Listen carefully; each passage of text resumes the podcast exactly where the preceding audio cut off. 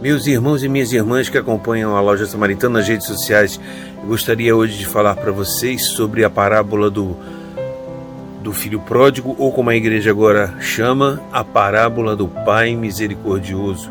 Está em Lucas 15, de 11 a 32. Vocês podem procurar na Bíblia, no Evangelho de Lucas, no capítulo 15, lá no versículo 11.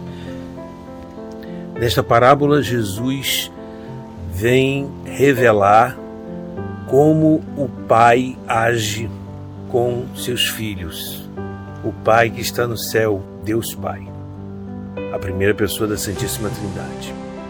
Jesus mostra que o Pai, quando o filho pede a herança e sai para o mundo, o Pai dá a herança, a parte da herança do filho, e não vai atrás do filho pai dá e deixa o filho ir, seguir o seu caminho, seguir a sua opção.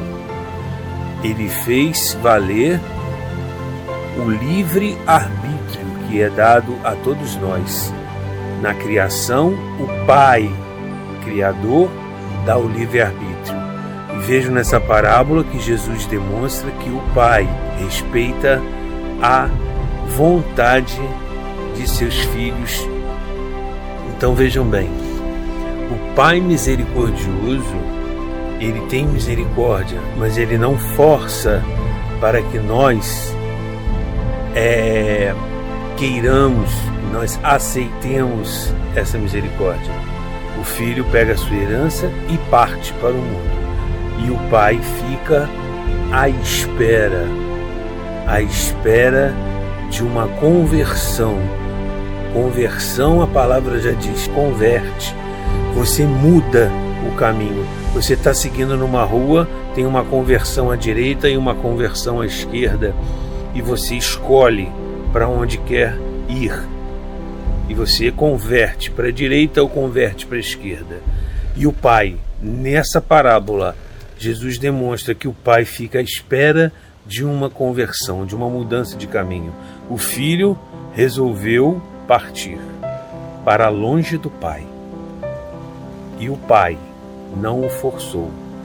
O pai ficou à espera. Vamos refletir bastante sobre a nossa vida para vermos se nós estamos nos afastando do Pai e Ele está à espera de uma conversão nossa, ou se nós estamos no caminho do Pai então nós já estamos em festa, que é o que acontece quando o filho retornou. Se nós estamos no caminho certo, Deus está em festa conosco, está vivendo conosco, está perto de nós e aquilo que ele fala para o filho mais velho no final: tudo que é meu é seu. Então, vamos refletir bastante sobre nossas, nossas vidas e verificarmos se precisamos de uma conversão no nosso caminho. Deus abençoe a todos. Fiquem com Deus.